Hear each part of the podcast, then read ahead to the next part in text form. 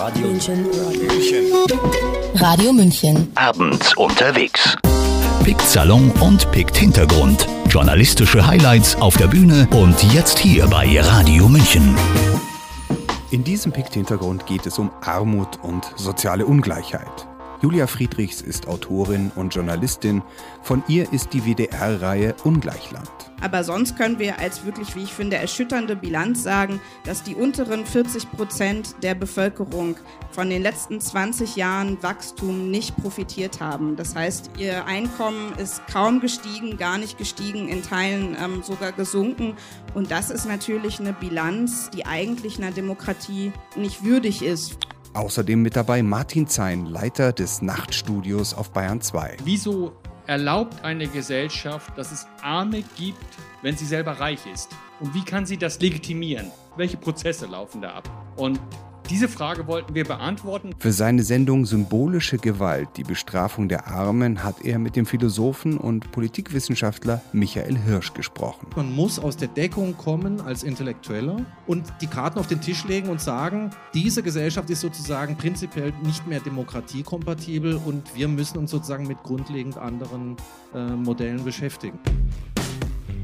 Pickt Hintergrund. Die besten Geschichten und ihre Geschichte. Journalisten erzählen von ihren spannendsten Recherchen. Eine Zusammenarbeit von pick.de und Detektor FM, präsentiert von Florian Scheirer. Herzlich willkommen zum 27. Pikt Hintergrund. Wie immer hört ihr hier die spannendsten Recherchen von Journalistinnen und Journalisten, die uns auf pick.de ganz besonders gut gefallen haben. Auch diesmal wieder live aufgenommen in München und zwar auf der Alten Utting. Das ist tatsächlich ein ehemaliges Ausflugsschiff vom Ammersee, das in München auf einer alten Eisenbahnbrücke steht. Das Zwischendeck hat genau die richtige Größe, alles ist aus Holz, an der Seite Schiebefenster wie in einem alten Eisenbahnwaggon.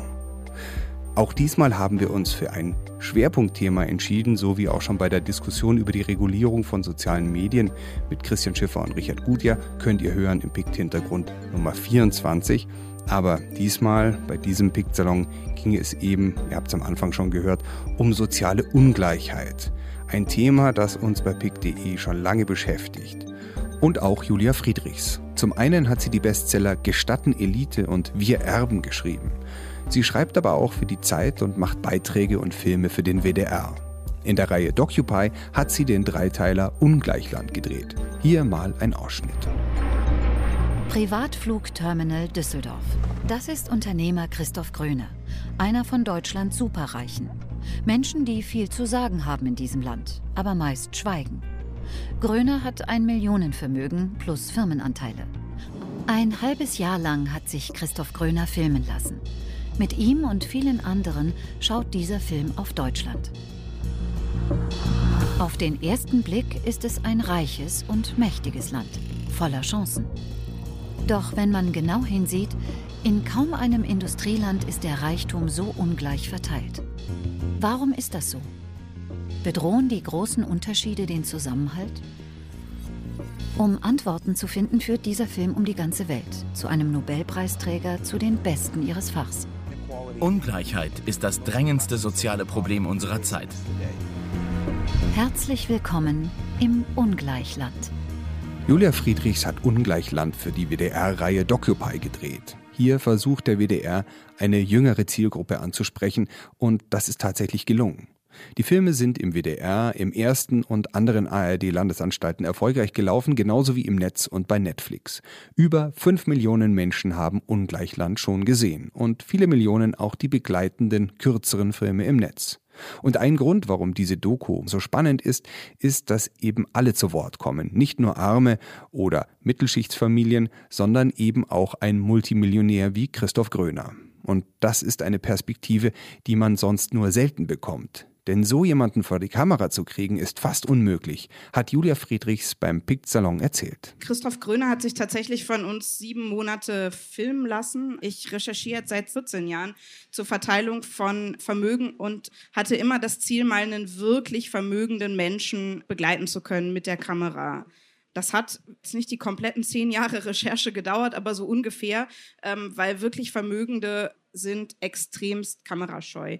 Christoph Gröner wollte und was man ihm hoch anrechnen muss, ist, dass er da mit offenem Visier reingegangen ist. Ich glaube, man merkt schon, er ist ein Typ, der das Ganze auch als Plattform sieht, um sich selbst zu präsentieren. Er ist aber auch ein Typ, der keiner Frage ausgewichen ist. Und da kommen wir gleich zur Ausnahme, weil ich glaube, ein Grund, warum sich Christoph Gröner mit der Kamera hat begleiten lassen, ist, dass er einer der wenigen self-made Multimillionäre ist, die es in Deutschland gibt. Das ist in Deutschland eine absolute Ausnahme. In Deutschland ist Vermögen in der ganz, ganz großen Mehrheit, zumindest in großen Teilen, vererbt. Und diese Menschen haben noch weniger Lust, vor die Kamera zu gehen, weil es natürlich noch schwieriger ist, über ein Vermögen zu erzählen, was man sich noch nicht mal in Anführungsstrichen selbst erarbeitet hat. Christoph Gröner, Sohn eines Lehrers, hat sich hochgearbeitet, schuftet nicht selten 20 Stunden am Tag. Er ist das, was man einen Leistungsträger nennt. Gröner verdient sein Geld mit Immobilien. Kaum eine Firma in Deutschland baut so viel wie seine. Und auf dem Wohnungsmarkt kennen die Preise nur eine Richtung, steil nach oben. Gerade hat seine Firma ein ganz besonderes Haus gekauft. Der Steglitzer Kreisel soll einmal der höchste Wohnturm der Stadt werden. Christoph Gröner sucht immer die Herausforderung. Er will in weniger als fünf Minuten bis ganz nach oben laufen. Ein Mitarbeiter stoppt die Zeit. So. Also eine halbe Minute schneller als letztes Mal. Ja, ich kann mich noch erinnern, wie ich aus dem Augenwinkel zur Zeit meines Abiturs Boris Becker beim Wimbledon-Sieg beobachtet habe.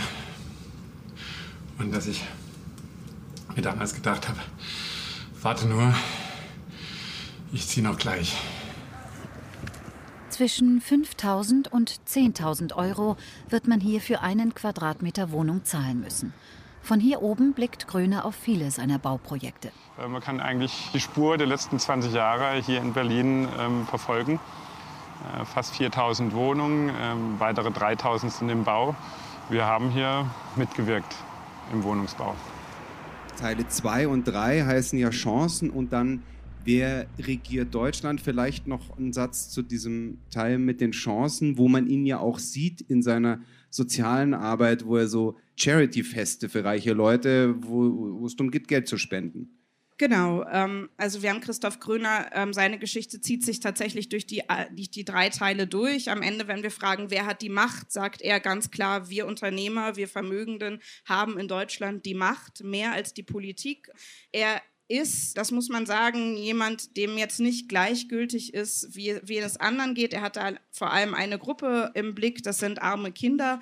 Er unterstützt die Mehrheit der Berliner Heime mit auch wirklich viel Geld und veranstaltet eine Charity-Gala, bei der er, ich glaube, anderthalb Millionen, ich weiß jetzt die Summe nicht genau aus dem Kopf, eingesammelt hat. Ähm, aber das ist natürlich ein bestimmter Blick auf die Verteilung von Vermögen. Also er sagt, ich als Unternehmer kann eigentlich besser helfen als der Staat, weil ich habe bewiesen, dass ich gut mit Geld umgehen kann. Der Staat kann das eher nicht und deshalb findet er gut, wenn Unternehmer Verantwortung übernehmen. Aber das muss man auch sagen, er zieht seine Mitunternehmer auch da rein und sagt, es geht nicht, dass ihr euch da davor drückt, diese Verantwortung ähm, zumindest zu übernehmen.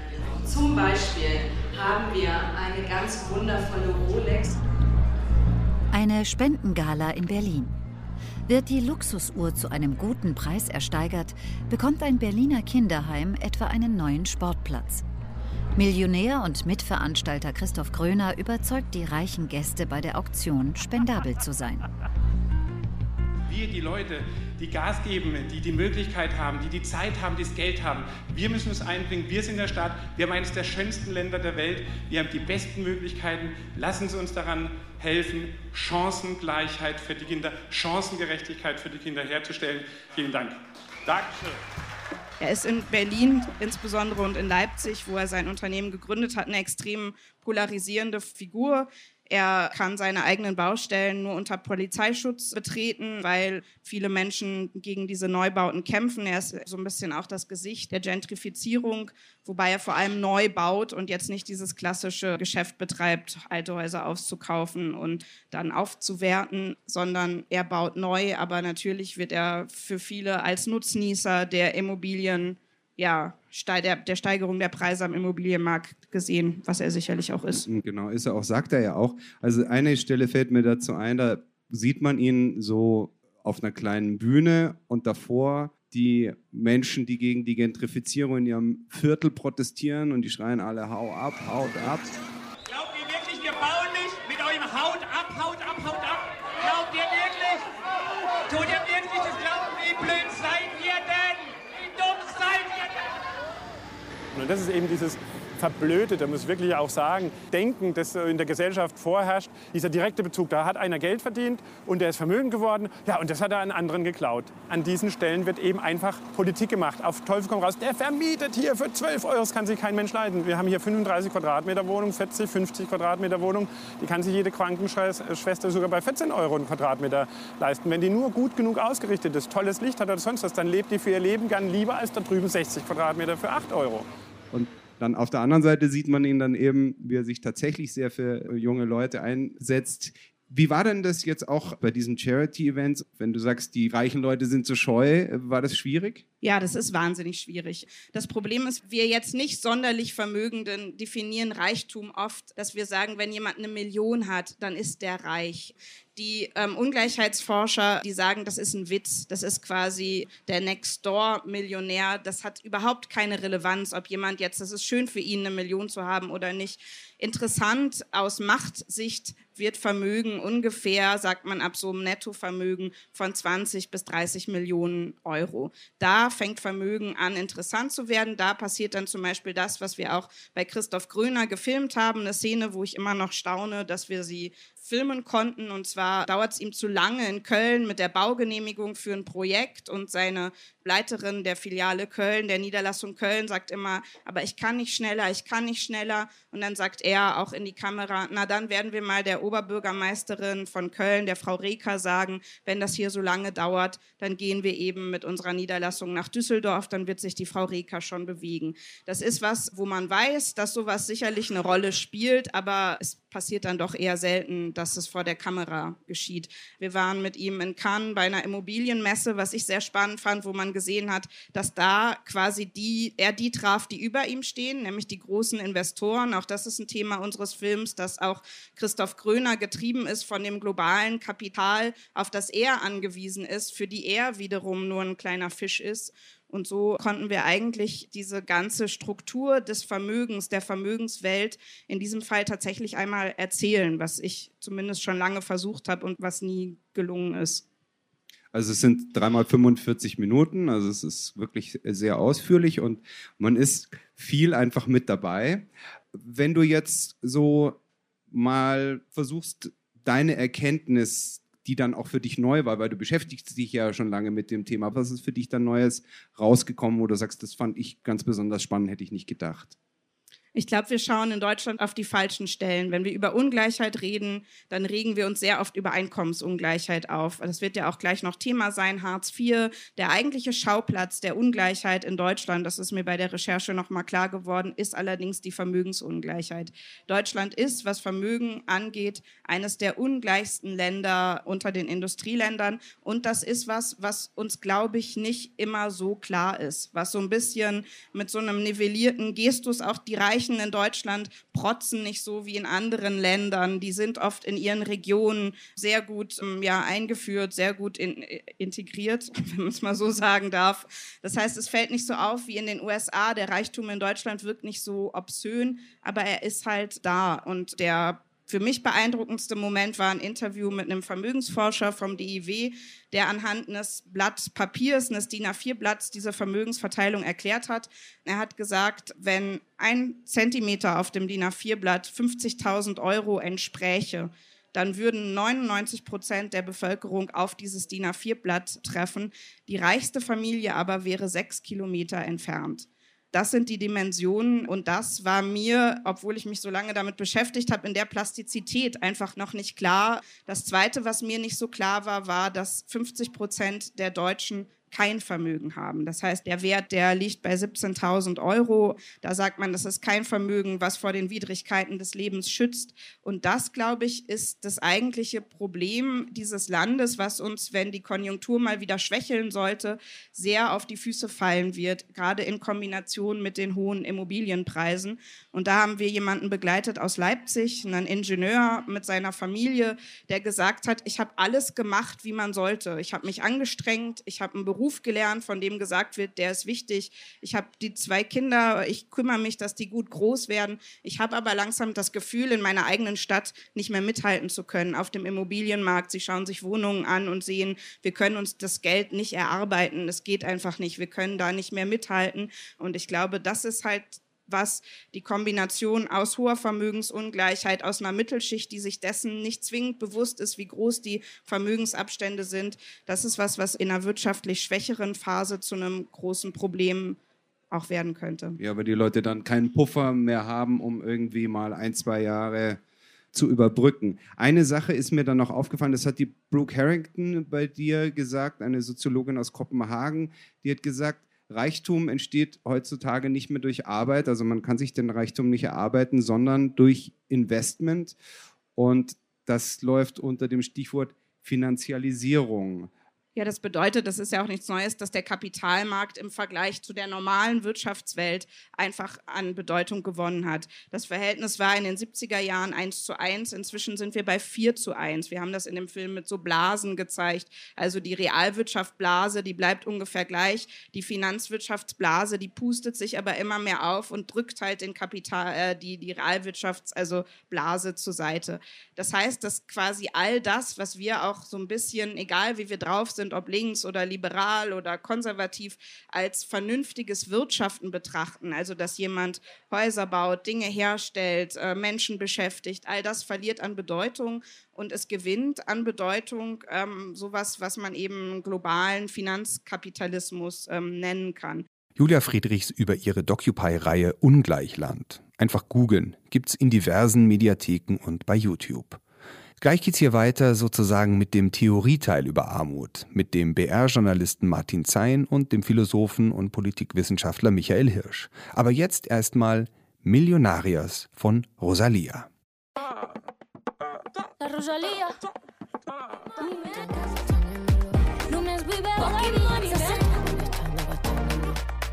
Rosalia, was für eine Stimme. Aber wir machen hier weiter mit dem zweiten Teil des letzten Pick-Salons von der alten Utting zum Thema soziale Ungleichheit und der stammt vom Bayern 2 Nachtstudio.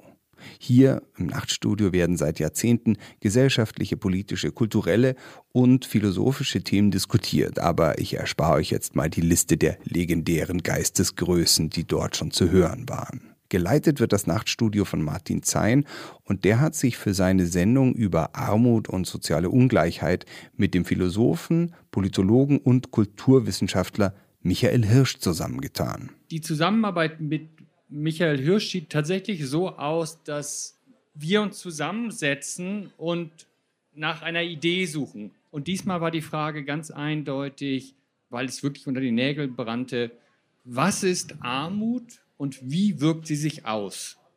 Und es war der Unterschied vielleicht zu dem vor war eben eine, dass wir Armut nicht alleine über Einkommen definieren wollten, sondern wieso erlaubt eine Gesellschaft, dass es Arme gibt, wenn sie selber reich ist? Und wie kann sie das legitimieren, diesen Unterschied? Und diese Frage wollten wir beantworten. Dann ist es tatsächlich, dass wir uns Texte hin und her schicken. Also Michael die Hauptlast, er kennt sich in der Materie einfach besser aus. Und ich bin dann der, der quasi stichelt. Also der, der sagt, das reicht mir jetzt noch nicht. Das überzeugt mich nicht. Wie siehst du es, Michael? Genau. Meine Grundüberzeugung äh, lässt sich eigentlich in den einen Satz packen, dass Theorie einen Unterschied macht. Das heißt, es reicht nicht aus, sich sozusagen empirisch erklärend äh, zu gesellschaftlichen Phänomenen zu unterhalten, sondern man muss immer die Frage mitlaufen lassen, wie funktionieren, wie konstituieren wir mit unserem Denken und mit unserer Sprache diese ganzen Zusammenhänge? Willkommen also im Theorieteil und ich will euch jetzt ungern warnen, denn ich weiß ja, ihr mögt es gern anspruchsvoll im Pikt-Hintergrund, aber die folgenden Minuten brauchen schon ein bisschen extra Aufmerksamkeit, Dafür kann ich euch aber versprechen, dass ihr sozusagen den Hintergrund erfahrt, beziehungsweise wie und warum Armut eine soziale Konstruktion ist und eben nicht einfach die natürliche Konsequenz von persönlichem Fehlverhalten. Die Sendung von Michael Hirsch und Martin Zein hieß erst Die Bestrafung der Armen, dann aber symbolische Gewalt, was Armut und soziale Unsicherheit anrichten. Aber ich habe keine Ahnung, was symbolische Gewalt sein soll. Deswegen habe ich das als allererstes Michael Hirsch gefragt. Also symbolische Gewalt ist ein äh, Begriff, den äh, ich von Pierre Bourdieu gefunden habe, von dem französischen Soziologen. Und der, der definiert symbolische Gewalt so, dass es eine Gewalt, die mittels, zu, mittels ihrer, der Zustimmung der Betroffenen ausgeübt wird. Also im Unterschied zu körperlicher Gewalt oder anderen Herrschaftssystemen, wo ich sozusagen gar keine Möglichkeit habe, mich zu fügen, weil ich überleben muss und so weiter, funktioniert symbolische Gewalt so, dass sie sozusagen von den Opfern oder von den Betroffenen der symbolischen Gewalt selber exekutiert oder hingenommen wird. Das heißt, alles, was gewissermaßen mit symbolischer Anerkennung oder vorenthaltener Anerkennung zu tun hat, fällt unter diesen Begriff eigentlich. Und ähm, was hat das dann mit Armut und sozialer Ungleichheit zu tun? Ja, es geht um die Korrelation von materiellen, äh, sozialen Strukturproblemen, also sozusagen Ungleichheit beispielsweise von Vermögen oder von Einkommen auf der einen Seite und symbolischen Anerkennungsverhältnis. Das heißt, wenn jemand arm ist oder sehr wenig hat oder prekär ist oder Angst hat, dann ist es sozusagen nicht nur eine objektiv zahlenmäßig messbare Größe, sondern dann ist es etwas, was sozusagen auf, de, auf den Selbstwert der Betroffenen durchschlägt. Also wenn ich weiß, ich bin weniger wert in der sozusagen in der gesellschaftlichen Anerkennungshierarchie, dann ist es nicht nur eine Frage auf meinem Bankkonto oder dass ich sozusagen verhungere oder das Gefühl habe, es wird immer enger, sondern es hat, dann hat es unglaublich viel damit zu tun, gelingt es mir überhaupt ein positives Selbstbild, ein positives Verhältnis zu mir selbst zu entwickeln. Ihr seht, wir sind jetzt sozusagen von der praktischen Reportage im Theorieteil gelandet. Der ist aber wirklich ganz hervorragend. Ich kann euch die Sendung empfehlen. Sie dauert eine Stunde und besteht zu 98 Prozent aus Wort. Und von diesen 98 Prozent Wort spiele ich euch jetzt einfach mal zwei Minuten vor, die ich ganz besonders exemplarisch für die Sendung fand. Bourdieu macht deutlich, es geht bei Armut und allen anderen Phänomenen sozialer Ungerechtigkeit nicht nur darum, wenig zu haben, sondern vielmehr darum, wenig zu sein. Quasi zu einem Menschen mit minimalem Wert degradiert zu werden, was ihm als Machtgeste immer wieder vor Augen geführt wird. Ein Mensch zum Beispiel, der im Alter arm ist, obwohl er oder sie über Jahrzehnte gearbeitet und in Rentenkassen eingezahlt hat, wird nicht nur unter Armut leiden, sondern auch daran, dass seine ganze Lebensleistung nicht anerkannt wird. In einer Lohnarbeitsgesellschaft kommt das einem sozialen Todesurteil gleich. Ein symbolischer Tod. Die Beantragung von Sozialhilfe vollstreckt dann dieses soziale Unwerturteil. Bourdieus Grundthese lautete ja, das Wesen des Sozialen ist der Unterschied. Die Pointe seiner Theorie war, Armut, sozialer Abstieg bzw. die Furcht vor ihnen, alle Formen der sozialen Demütigung sind keine Naturphänomene der Wirtschaft, sondern werden politisch produziert. Rückbau des Sozialstaats, prekäre und Niedriglohnbeschäftigung. Das alles ist, wie Bourdieu früh feststellte, Teil einer neuen Herrschaftsform, die generell auf sozialer Unsicherheit und ihrem enormen Erpressungspotenzial beruht. Jeder ist ersetzbar. Diese Drohung dient Herrschaftszwecken. Soweit mal ein Ausschnitt. Kann man dann sagen, dass Hartz IV so ein Demütigungstool ist, was eine bestimmte gesellschaftliche Funktion erfüllt? Ich würde auf jeden Fall sagen, dass es auch die latente Funktion einer Demütigung hat. Also das Wesentliche ist, glaube ich, sozusagen die Bedrohung. Also das und das wird mit dir passieren, wenn du dich nicht an die Spielregeln hältst, also sprich Leistungskürzungen, Einbestellungen, irgendwelche sinnlosen Jobs, zu denen man verdonnert wird.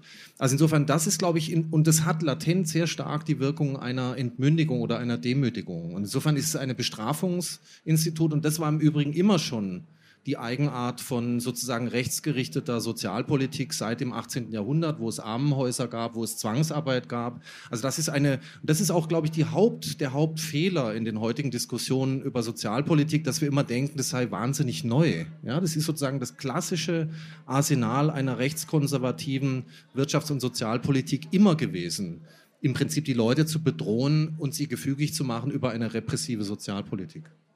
Und wenn ich das noch sagen darf, das war eben der erste Arbeitstitel, Bestrafung der Armen.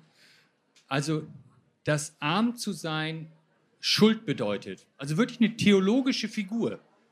Also, es ist nicht etwas, wo der Staat eigentlich eine Verpflichtung wäre, jemanden daraus zu befreien. Nein, jemand, der arm ist, hat etwas falsch gemacht und er muss etwas verändern. Und das ist eine signifikante äh, Veränderung zur Politik der Bundesrepublik in den 70ern und 80ern. Und da trifft wirklich nur dieser großartige Buchtitel von Loïc Facon, einem französischen Soziologen und eben Bourdieu-Schüler, äh, der von der Bestrafung der Armen spricht. Also es ist nicht mehr, man versucht ihnen zu helfen, nein, man bestraft sie noch extra. Warum ist Hartz IV gerade durch die Sozialdemokraten äh, eingeführt worden und warum lassen sich die Menschen, die gedemütigt werden, das sich gefallen? Also die zweite Frage, das ist ja die politische Frage par excellence. Die klassische Hypothese oder die Rätselfrage, die die Philosophie seit dem 18. Jahrhundert, David Hume hat die Frage als erster gestellt, ich staune über die Leichtigkeit, mit dem sich die vielen durch die wenigen regieren lassen. Ja? Und das war schon immer die Frage überhaupt letztlich in dem politischen Denken, warum funktioniert das eigentlich so gut? Ja? Also warum gibt es eigentlich nicht viel mehr Widerstand? Diese Frage kann man theoretisch nicht beantworten, sondern man kann nur praktisch politisch performativ sozusagen dazu aufrufen, das, damit endlich aufzuhören und sozusagen auf allen Ebenen Widerstand gegen die Dinge zu leisten, die einen jetzt sozusagen konkret betreffen. Die erste Frage, warum Sozialdemokraten waren, das war halt sozusagen eine strategische Konstruktion der damaligen sich neoliberalisierenden westlichen sozialdemokratischen Regierungen. Auf dieses Pferd hat man gesetzt, weil man dachte, man kann so gewissermaßen Modernität signalisieren, Reformbereitschaft und ein bestimmtes Set von alten Glaubensüberzeugungen, die scheinbar obsolet sind. Insbesondere die Kategorie der Umverteilung, also dass man sozusagen Umverteilung durch Modernität oder Innovativität ersetzt. Das war die strategische Option. Wie man weiß, inzwischen war das der Weg in den Abgrund. Ja, das heißt, man ist dadurch eigentlich sozusagen à la longue obsolet geworden. Im Moment selber hat es natürlich erst mal 10, 15 Jahre funktioniert. Insofern kann man sagen, ist das der Übergang zu einem neuen Geschäftsmodell, dass also eigentlich politische Parteien wie so Unternehmungen mit kurzfristiger Gewinnmaximierungsagenda operieren und eben nicht mit langfristiger Pflege von Identität oder sozusagen, was sind eigentlich unsere Kernversprechungen äh, oder so etwas, ja? Ja, jetzt wird ja gerne mal gesagt, dass Hartz IV ja genau der Grund ist, warum es der Bundesrepublik jetzt äh, wirtschaftlich deutlich, deutlich besser geht als anderen europäischen Ländern. Und dann nennt man vielleicht noch so ein Land wie Griechenland, die zu viele Renten bezahlt haben, oder Frankreich, wo sich diese Kürzungen nicht haben durchsetzen lassen und die sind ja am Arsch. Ja, also das ist doch immer die Rechtfertigung dafür. Julia, du hast dich damit auch beschäftigt. Ja, ja ich, ich, ich denke noch darüber nach, wie die Thesen äh, in meine Recherchen pa äh, passen, die ich seit äh, 15 Jahren jetzt auch am anderen Ende der Gesellschaft, also am unteren, ähm, gemacht habe mir ist immer wichtig, dass bei aller Kritik an Hartz IV ich dennoch es erstmal eine Errungenschaft finde, dass es in Deutschland sowas wie ein unteres Level gibt, unter das man nicht fallen kann. Dass es hier eine Krankenversicherung gibt für jeden, dass die Wohnkosten getragen werden, dass auch ein Minimum an Lebensunterhalt gezahlt wird. Ich weiß, es ist unpopulär, das so zu sagen, aber wenn man auch in anderen Ländern, gerade in den USA oder auch in Großbritannien recherchiert, dann merkt man, dass es hier durchaus eine Errungenschaft ist ich habe bei, in, bei den konkreten Menschen, also wenn man halt nochmal auf die Reporterperspektive geht, tatsächlich beides erlebt. Ich habe erlebt, dass Hartz IV eine Demütigung sein kann. Ähm, das heißt, dass Menschen sich schämen, diese Anträge zu stellen, dass sie sie oftmals nicht stellen, weil sie sich vor diesem Moment schämen. Ich habe auch erlebt, wie Menschen vom Arbeitsamt diese Demütigung vollzogen haben. Ich habe mal in Braunschweig drei Monate das Jobcenter begleitet und da war zum Beispiel eine Mitarbeiterin, die immer, wenn jemand drin war, der den neuen Antrag gestellt hat, gelüftet hat und mir mir als Reporterin gesagt hat, ich kann den Geruch nicht ertragen von denen. Ich habe aber auch erlebt, ähm, dass gerade jetzt, ich glaube, das hat sich seit Mitte der und Ende der 2000er sehr geändert, dass gerade jetzt auch äh, Jobcenter tatsächlich versuchen, Hände mehrfach auszustrecken, immer und immer wieder und dass wirklich versucht wird, individuell zu gucken, wie können wir, oftmals haben ja die Langzeitarbeitslosen, die heute noch in Hartz IV sind, Probleme wie auch Drogenabhängigkeit, wie schweren Alkoholmissbrauch. Wie können wir diese Probleme lösen? Wie lässt sich da was regeln? Ich habe erlebt, wie Mitarbeiterinnen versucht haben, gegen Vermieter vorzugehen, die die Menschen in schimmeligen Wohnungen quasi haben sitzen lassen.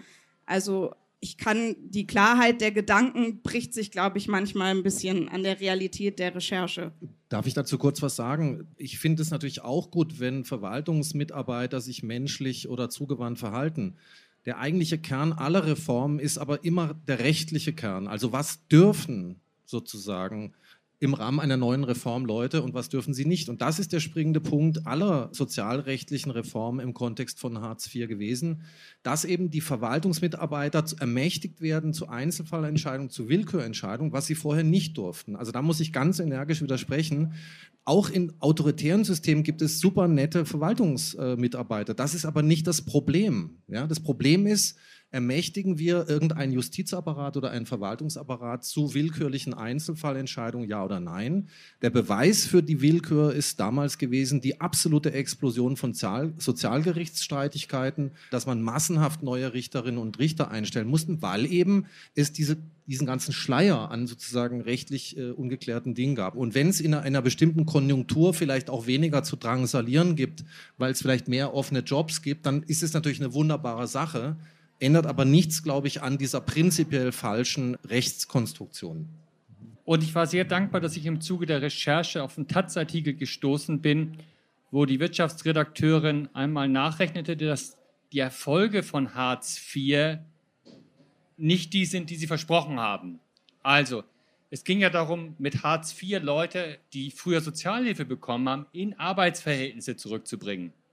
Es ist aber so, dass zwischen dem Beginn von Hartz IV und den ersten Jahren die geleistete Arbeitszeit in Deutschland nicht anstieg. Also der Effekt, dass man Leute in Arbeit zurückbringt, ist nicht erfolgt. Und tatsächlich ist es so, dass man sagen kann, Deutschland profitiert im Moment von einer allgemeinen Wirtschaftslage, die sind aber nicht diesem Gesetz zuzuschreiben, sondern sind die Folge davon, dass Deutschland es geschafft hat, Arbeitskosten niedriger als andere Länder zu halten. Wir sind im Moment billiger als Frankreich. Wir sind, haben einen Wettbewerb begonnen, die Kosten der Arbeit zu senken. Und das heißt einfach, dass wir soziale Sicherheiten abgesenkt haben. Und die Frage, finde ich, muss ich mir dann als mündiger Bürger einfach stellen, ist das ein Staat, an dem ich teilhaben will? Und was auch dazu gehört, ist eine verrückte Zahl aber arme Menschen nehmen am politischen Prozess nicht teil. Also unsere Politiker entstammen einer bestimmten Schicht, genauso wie die Vorstände in den DAX-Firmen, die zu, nach einer Zahl, das ist nicht genau, ähm, aber zu 80 Prozent aus reichen Familien entstammen, also nicht per Leistung dort sind, wo sie sind. Und dann frage ich mich einfach, das ist ja ein Teil dieser Effizienzstrategie, die im Zuge von Hartz IV sich vollzog, nämlich gleichzeitig sind Erbschafts- und Vermögensteuern gesenkt worden. Und damit ist ein sehr attraktiver Kapitalstandort geschaffen worden. Aber ich würde immer noch gelten lassen, dass das System von Hartz IV eines ist, das im Unterschied zur Sozialhilfe vorher weitaus mehr Bestrafungsszenarien vorsieht. Ja, dass es einen äh, großen Niedriglohnsektor gibt, das kommt sowohl in eurer Sendung vor, als auch du hast da viel dazu recherchiert. Arbeit auf Abruf ist so ein Beitrag dazu, wo, wo auch wieder gezeigt wird, vielleicht magst du einen Satz dazu sagen, wie sozusagen die Flexibilisierung vor allem den Arbeitgebern zugutekommt. Ja.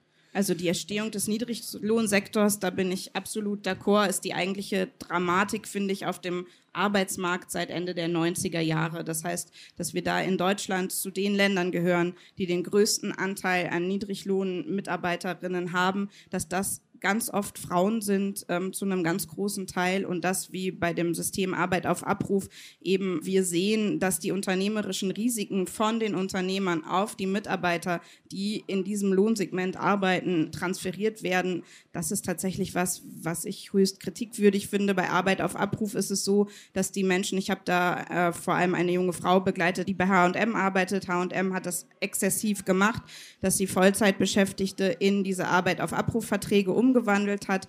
Das heißt, man hat einen Stundenkontingent. Sie hatte zehn Stunden. De facto hat sie aber oft 35 gearbeitet in den Stoßzeiten, aber eben nicht immer. Sie wusste vier Tage vorher laut Gesetz, wann sie zu arbeiten hat. Äh, de facto wurde sie aber oft am Abend vorher oder häufig am Abend vorher angerufen. Das heißt, Sie konnte ihr Einkommen nicht planen, was natürlich im Niedriglohnbereich eine absolute Katastrophe ist. Sie konnte keine Wohnung mieten, weil sie niemandem nachweisen konnte, ähm, wie viel sie verdient. Und das ist was, was flächendeckend passiert wurde. Arbeit auf Abruf ist da eine Spielart. Zeitarbeit, Werkverträge. Wir können es, glaube ich, rauf und runter nennen. Die Gig Economy in Teilen, also die Solo-Selbstständigen. All das sind Segmente, die alle in diesen Bereich spielen, dass tatsächlich der Druck auf die Menschen, die in der Unter unteren Einkommensdrittel verdienen, wahnsinnig gestiegen ist seit Mitte der 90er Jahre. Wir haben seit Einführung des Mindestlohns zum ersten Mal gesehen, dass die untere Einkommensgruppe in Deutschland gewonnen hat, wenn auch wenig. Aber sonst können wir als wirklich, wie ich finde, erschütternde Bilanz sagen, dass die unteren 40 Prozent der Bevölkerung von den letzten 20 Jahren Wachstum nicht profitiert haben. Das heißt, ihr Einkommen ist kaum gestiegen, gar nicht gestiegen, in Teilen ähm, sogar gesunken. Und das ist natürlich eine Bilanz, die eigentlich einer Demokratie nicht würdig ist. Wir haben das bei Docupy in, in, unserem Team auch zum Beispiel in Leipzig-Grünau gesehen, wo wir die Menschen auch diese Frage gestellt haben, wer hat denn die Macht in Deutschland? Und da haben uns eben ganz, ganz viele gesagt, nicht wir, die Bürger, sondern die Unternehmen, die Mächtigen, die Vermögenden. Und wir haben das dann im Bundestag Politikern vorgestellt. Und das wirklich Überraschende war, dass durch die Parteien hinweg ganz viele gesagt haben, naja, Sie haben ja recht und das war was, was ich schwer zu gucken fand. So, also wo ich dachte, okay, da sind wir schon in der Kategorie des sich diesem Prozess ergebens schon relativ weit mhm. gekommen. Das war schon mal die erste Packung Theorie von Martin Zein, Michael Hirsch und zuletzt Julia Friedrichs. Jetzt mal eine kleine Verschnaufpause. Hier sind die Sleaford Mods, die im September übrigens auf Tour in Deutschland sind. Im Mai ist ihr aktuelles Album Eaten Alive erschienen und ihr hört daraus Into the Pay Zone. The perks of company, not tailored naturally, of Ich versuche nochmal zusammenzufassen, was Martin Zein, Michael Hirsch und Julia Friedrichs beim Picksalon bisher so gesagt haben. Armut ist in der Regel nicht die Schuld der Armen und es ist sehr schwer, durch eigene Arbeit da wieder herauszukommen. Warum? Dazu gibt's gleich noch mehr zu hören, aber es liegt unter anderem am großen Niedriglohnsektor und der großen Vermögensungleichheit in Deutschland. Statt die Armut zu bekämpfen, werden die Armen selbst für ihre Situation verantwortlich gemacht, was auch ein soziales Konstrukt ist, das hilft, die Arbeitnehmer zu disziplinieren. Auf der anderen Seite wurden die Wohlhabenden in den letzten Jahren finanziell entlastet. Dadurch geht die Schere zwischen Arm und Reich immer weiter auseinander. Und das ist eine Gefahr für unsere Demokratie, sagt Branko Milanovic, ehemaliger Chefökonom der Weltbank in Julia Friedrichs Ungleichland. Eine breite Mittelschicht ist für eine friedliche und demokratische Gesellschaft unerlässlich. Die fortschreitende Polarisierung der Gesellschaft und die immer kleiner werdende Mittelschicht wird zu Problemen führen. Wir betreten hier Neuland. Und wir sollten uns fragen, ob eine erfolgreiche Gesellschaft wirklich funktionieren kann, wenn die Schichten so weit auseinanderdriften citizenship with lots of people who are rich, but also lots of people who are below the middle class level. Die Frage, ist das nicht eine große Gefahr für unsere Demokratie, wenn es so weitergeht? Ja, das sehen wir ja in anderen Staaten auch. Ähm, ich würde immer betonen, dass wir in Deutschland noch nicht an dem Punkt sind. Und wenn wir sagen, die Schere geht auseinander, sie ist bei den Vermögen auseinandergegangen.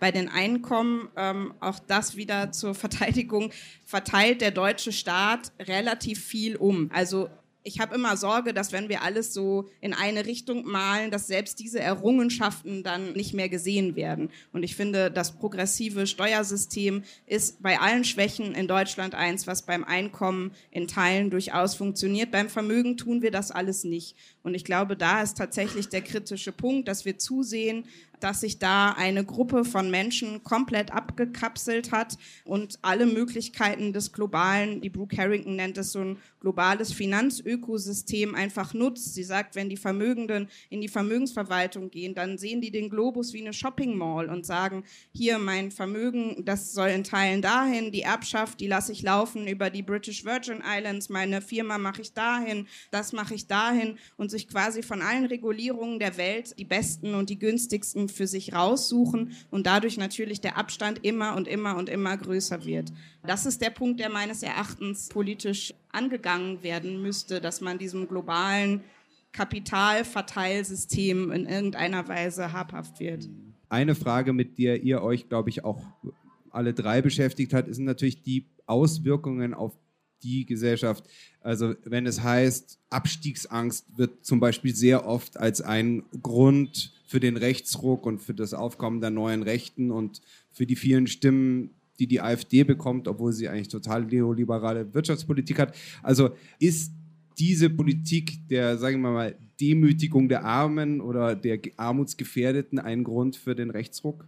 Auf jeden Fall. Und auch da ist es, glaube ich, wichtig, sich klarzumachen, dass es keine Phänomene sind, die die Gegenwart betreffen und die wahnsinnig neu und originell sind. Ja, das ist sozusagen in allen großen Zyklen, wo es Faschismus oder Neofaschismus gibt, verläuft es im Grunde genommen identisch. Es gibt sozusagen ein Gefühl für mangelnde Demokratie. Es gibt ein Gefühl, dass der Reichtum ungleich verteilt ist. Es gibt ein Gefühl, dass es oligarchische Eliten gibt, die sich abkapseln. Und da setzen sich dann rechtspopulistische Strömungen traditionell drauf. Originellerweise heute angeführt von Oligarchen. Das wäre jetzt vielleicht die einzig wirkliche Innovation seit Berlusconi oder Trump jetzt.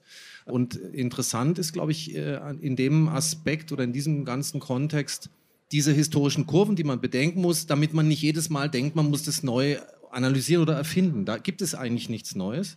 Und der zweite Aspekt, der mir interessant zu sein scheint, dass man nicht nur über die sogenannten, das ist jetzt auch eine Diskussion der Soziologie heute sehr, sehr stark geführt wird in Deutschland, dass man nicht nur auf die sogenannten Modernisierungsverlierer schaut, also auf die typischen sozusagen Klienten jetzt von Arbeitsagenturen oder Niedriglohnjobbern, sondern, und das ist von der Wahlforschung eben längst widerlegt, dass das sozusagen nur Deklassierte sind, die zum Beispiel AfD wählen, sondern dass man sich eben fragt, was sind die anderen Sympathisanten? Und da wird es eben dann interessant, weil da dieses Konzept der symbolischen Verhältnisse wichtig wird, nämlich Leute, die Abstiegsangst haben. Ja, also sozusagen noch Mittelschicht und die eben genau wie der Ingenieur, der vorhin kam, also sozusagen Menschen, die eigentlich alles richtig gemacht haben, die aber das Gefühl haben, meine Leistung wird nicht genügend gewürdigt. In diesem System irgendetwas löst sich auf und dass ich dann anfällig werde, das ist, glaube ich, jetzt sozusagen sozialpsychologisch sehr logisch.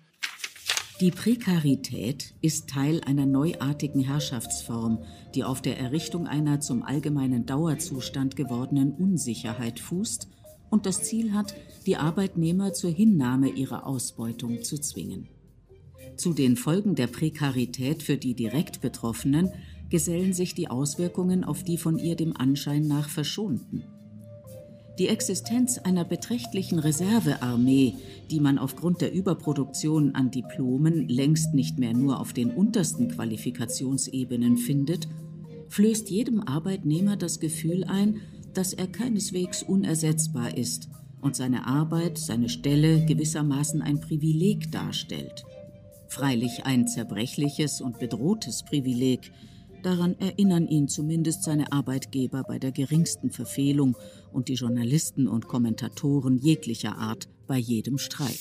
Ich glaube, dass die symbolische Entwertung von Biografien also bei Bourdieu heißt es eben Verlaufskurve. Also wenn man das Gefühl hat, diese Verlaufskurve führt nirgendwo hin. Ja? Also sie bricht ab, sie versandet irgendwo hin. Und dann nagt es an meinem Selbstwertgefühl und dann interessiere ich mich dafür, okay, was gibt es denn hier für Scharlatane, die mir irgendwas anderes versprechen? Julia, kann ich dir jetzt schon die Frage stellen, was müsste getan werden und was hat vielleicht auch die Linke da versäumt?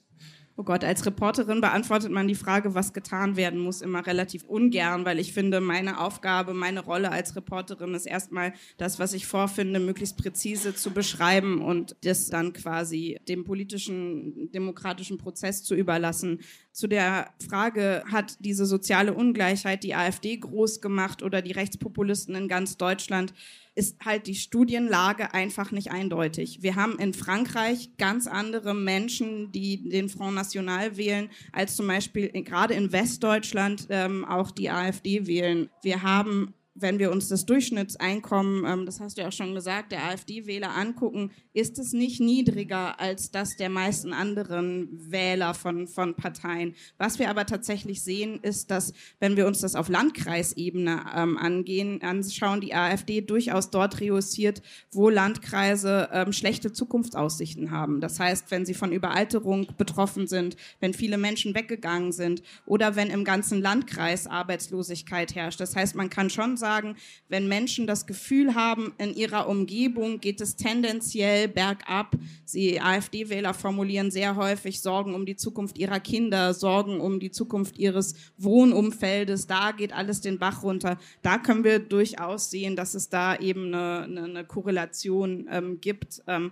aber die Messlatte wird erst noch kommen in Deutschland, wenn tatsächlich der Arbeitsmarkt ähm, mal nachlässt und Menschen sehen, dass tatsächlich sie mit dem Wohnen große Schwierigkeiten haben, dass sie wirklich nicht wissen, wie werden die Kinder überhaupt das Niveau halten, was wir ähm, irgendwann mal erarbeitet haben. Also ähm, ich finde es schwierig, da den einen Grund zu nennen. Das Einzige, was der Studienlage nach ähm, AfD-Wähler von anderen wirklich signifikant unterscheidet, ist, dass sie ähm, nicht wollen, dass Migration nach Deutschland geschieht und dass sie eine sehr ablehnende Haltung gegen Flüchtlinge haben. Aber das trifft die Professorenschaft, die gerade im Westen sehr die AfD unterstützt. Naturwissenschaftler, Ingenieure, Beamte, Polizisten, all diese Gruppen sind im Westen sehr AfD unterstützen.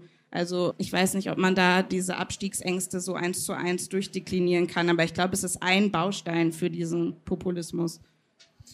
Ja, dann vielleicht mal anders gefragt. Wenn wir zu einem System kommen, wo auch die Vermögensverhältnisse anders verteilt werden, weil das das größte Problem, weil das die größte Ungleichheit verursacht, wie du auch gesagt hast, dann müsste das ja eigentlich die Linke tun. Jetzt bin ich mal bei euch, weil ihr auch darüber nachgedacht habt in eurer Sendung. Also, da sind zwei Sachen und das eine ist eine ganz banale. Also, ich finde, man muss über die Anhebung des Mindestlohns debattieren. Da wird dann halt sofort gesagt, damit verschlechtern wir die Grunddaten unseres Wirtschaftsstandorts aber ganz viele Sachen vom Pizzaboten bis zum Sicherheitsbeamten sind diese Jobs nicht auslagerbar. Und wenn wir dann einfach einen gesetzlichen Rahmen schaffen, dass die so viel verdienen, dass sie tatsächlich später mal in 30 Jahren von ihrer Rente leben können, dann finde ich das einfach ein Staatsziel, das ich in der Regierung gerne unterschieben möchte. Und das Zweite ist komplizierter, aber das war eben ein Teil, glaube ich, der Aufgabe, die wir uns gestellt haben, nämlich zu sagen, das Ganze funktioniert eben auch, weil es tatsächlich, finde ich, in den letzten 20 Jahren, angefangen von den Chicago Boys in den USA, es einer neoliberalen Wirtschaftsdenken gelungen ist, zu sagen, dass die Leistung, die jemand erbringt, messbar ist am wirtschaftlichen Erfolg und quasi viel zu verdienen einen zu einem wie auch immer besseren Menschen macht. Dieses Denken einfach als, wie soll ich nicht nur als Fiktion, sondern als Entwürdigung zu denunzieren. Und das finde ich ist etwas, was einfach eine alltägliche Aufgabe ist. Ich glaube, da, auch da ist es wichtig, ein bisschen weiter auszuholen. Nicht, dass ich das jetzt zeitlich machen will, aber quasi gedanklich wir haben ja jetzt das Jubiläum vom Grundgesetz. Der Witz der linken Grundre Grundgesetztheorie, wo ich herkomme, sozusagen Wolfgang Abendroth zum Beispiel, Marburger Schule, der hat eben gesagt, das Grundgesetz ist eine relativ offene Form, aber der eigentliche springende Punkt einer Demokratie ist, das, ist der Kampf zwischen verschiedenen Sozialphilosophien. Ja, das heißt, da ringen in der Demokratie, ringen sozusagen idealtypischerweise könnte man sagen, eine liberale, heute wäre es vielleicht eine neoliberale, vielleicht eine christdemokratische, eine sozialdemokratische, vielleicht noch eine linke oder linksalternative Anschauung miteinander. Und ich glaube, das ist sozusagen der Punkt, unter dem wir alle extrem leiden, unter diesem Nebel der Ideen. Also, dass alle nur so kleine Stückchen, wir wollen eine Studie machen, was passiert mit den Mindestlöhnen, was passiert mit dem Sozialstaat, anstatt zu sagen, wir brauchen irgendwie eine Zukunftsvorstellung, wie eine Gesellschaft überhaupt aussehen könnte. Und ich glaube, das ist die große Schwierigkeit. Deswegen würde ich auch gerne der ähm, Julia widersprechen. Ich glaube, eines der Grundschwierigkeiten ist, sind sozusagen Zuständigkeitsvorstellungen über Berufe, über kulturelle und politische Berufe. Ich würde eben sagen, es ist sehr wohl die Zuständigkeit von äh, Journalisten, genauso im Übrigen von Wissenschaftlern, weil die erzählen das Gleiche. Wenn Sie einen Soziologen fragen, berühmtestes Beispiel, äh, das Buch Abstiegsgesellschaft von Oliver Nachtwey, der wurde gefragt, ja, was schlagen Sie denn jetzt vor? Und dann sagt er, ich stehe auch nicht auf dem Feldherrnhügel. Also ungefähr andere Baustelle. Das heißt, diese Inkompetenzzuschreibung, ich analysiere nur kritisch die Gesellschaft, das ist, ich glaube, der, wir leben in einer Zeit, wo das zu wenig ist. Das heißt, man muss aus der Deckung kommen als Intellektueller und die Karten auf den Tisch legen und sagen, diese Gesellschaft ist sozusagen prinzipiell nicht mehr demokratiekompatibel und wir müssen uns sozusagen mit grundlegend anderen äh, Modellen beschäftigen. Die zweite Gefahr für die Glaubwürdigkeit unserer demokratischen Regierungen ist die Tatsache, dass sie und auch ihre internationalen Institutionen oft gar nicht in der Lage sind, die Auswirkungen der Globalisierung sozusagen einzuhegen, sagt Julia Friedrichs. Bei der Globalisierung ist mir ganz wichtig klarzustellen, dass ich mich ausschließlich darauf bezogen habe, ähm, wie es bei der Globalisierung großer Vermögen abläuft. Ich ähm, teile überhaupt nicht das Narrativ, dass die Globalisierung was Schlechtes per se, eine drohende, man sieht es auch nicht in den Zahlen. Der Branko Milanovic, der auch in unserem Film zu sehen ist, der sagt, dass durchaus die Ungleichheit zwischen den Nationen durch die Globalisierung abgenommen hat. Wir sehen die aufstrebende Mittelschicht in China. Das sind Menschen, die von der Globalisierung sehr, sehr stark profitiert haben dass aber tatsächlich das ominöse 0,1 Prozent der Vermögenden eben das genutzt hat, um das Vermögen unregierbar zu machen. Das ist was, ein Wort, was unsere Experten immer wieder benutzen, dass sie sagen, wir haben die Sorge, dass das Vermögen nicht mehr demokratisch eingehegt werden kann, dass das Vermögen unregierbar und steuerbar geworden ist. Ich würde dieses unregierbar und steuerbar nicht teilen, aber glaube, dass es eine sehr, sehr viel größere Herausforderung eben ist. Wir haben gerade die Zahlen zum Beispiel von Amazon wieder gesehen, dass Amazon auf seinen Gewinn keine Steuern gezahlt hat in 2000 2018. Das hat natürlich damit zu tun, dass man einfach die Regulative der ganzen Welt sich nutzbar macht, um das Vermögen ähm, zu, zu vergrößern. Die arbeitenden Menschen der Mittelschicht in den Industrieländern, die können damit nicht konkurrieren. Und die Frage eben, wie können nationale Demokratien ähm, da überhaupt noch ein Gegengewicht ähm, bieten? Und ähm, das noch als zweiten Punkt. Ich glaube, dass sie das in wichtigen Teilen auch mehr, viel mehr könnten, als sie tun. Also die Erbschaftssteuer ist ein Beispiel, die könnte man auch relativ hoch erheben, weil die Zahl der Menschen, die ihren Wohnsitz wirklich aus Deutschland heraus verlagern würden, die wird so hoch nicht sein. Das heißt, da hätte natürlich auch eine Bundesregierung Instrumente, um Vermögen zu besteuern und zum Beispiel Arbeit und Konsum eventuell niedriger zu besteuern. Das wäre was, was das Verhältnis von Vermögen und Arbeit vielleicht schon mal in ein anderes Verhältnis bringen würde. Wie immer beim Picksalon gab es am Ende auch Fragen aus dem Publikum. Unter anderem war Thomas Lechner da, den ich der politischen Linken zuordne. Er will im Herbst als unabhängiger OB-Kandidat ins Rennen gehen. Kleine Nachfrage zu dem, dass du gesagt hast, es würde sich schon was verändern, wenn der Mindestlohn weiter ansteigt. Wie siehst du unter dem Gesichtspunkt die Debatte um bedingungsloses Grundeinkommen? Naja, ich, ich glaube, das ist sozusagen eine der schwierigen strategischen Fragen, weil wenn wir große Reformprojekte vorschlagen in der Gesellschaft, können wir wahrscheinlich, ist es dann doch, selbst wenn wir eine langfristige Vision haben, können wir nicht alles auf einmal fordern. Das heißt, die große Frage ist wahrscheinlich, was ist die Flagge, unter der jetzt irgendeine neue fortschrittliche Koalition marschiert in fünf Jahren oder in drei Jahren? Ich bin mittlerweile zu dem Ergebnis gekommen, dass ich das Grundeinkommen nicht für die spannendste progressive Reformidee halte und äh, würde dem gegenüber eher dafür plädieren für radikale Arbeitszeitverkürzung mit vollem Lohn und Personalausgleich. Ich glaube, man muss sich letztlich taktisch entscheiden. Also das wäre mein Plädoyer lieber für eine rabiate Verkürzung der Arbeitszeiten, wohlgemerkt für alle und wohlgemerkt mit subsistenzsichernden Löhnen. Also dass es nicht ein Luxusprojekt ist für so Dandys und Hedonisten, ja, ich will ein bisschen mehr am Strand, sondern dann dass der Lohn zum Leben reicht, aber mit weniger Arbeitszeit. Ich glaube, das ist die meines Erachtens relevanteste progressive Forderung. Die Leute sagen alle, wir haben gar keine Kontrolle mehr. Insofern wäre ja die allerwichtigste Frage für sämtliche Reformen, wie gewinnen wir überhaupt äh, Kontrolle zurück? Deswegen würde ich jetzt zum Beispiel dafür plädieren, neben der Erbschaftssteuer, dass eben tatsächlich große Streikbewegungen sozusagen so wichtig wären als Empowerment-Erfahrung. Also dass die Leute sozusagen merken, wir können nicht nur Forderungen aufstellen und uns sozusagen irgendwas äh, von was träumen, sondern wir können auch dafür kämpfen. Ja? Und das hat sozusagen Effekte. Also dass man sich überlegt, was ist demokratieaffin als äh, politische Praxis?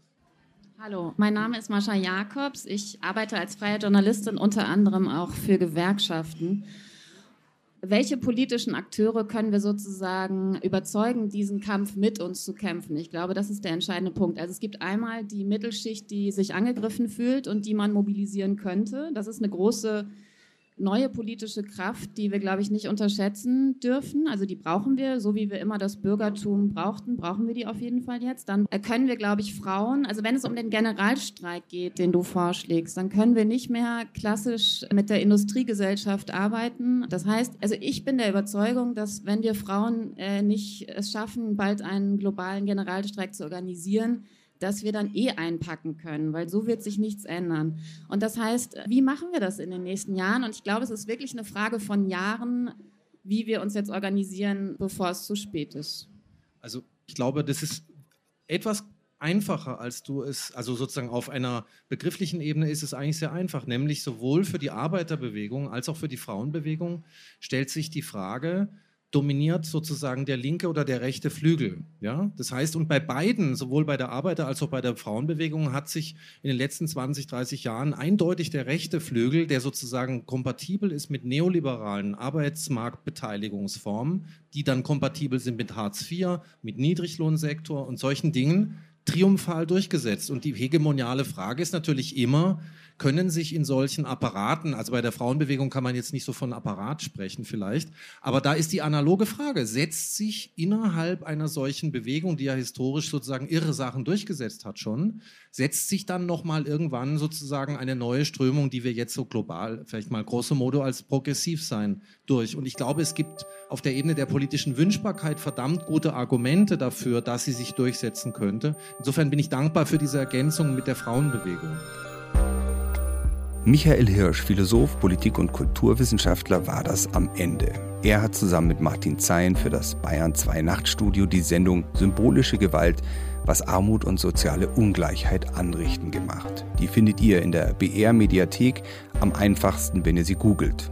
Die letzte Frage, die ihr gerade noch gehört habt, die stammt von Mascha Jakobs, die ja auch den PICT-Podcast Dear Reader macht. Den solltet ihr euch unbedingt mal anhören.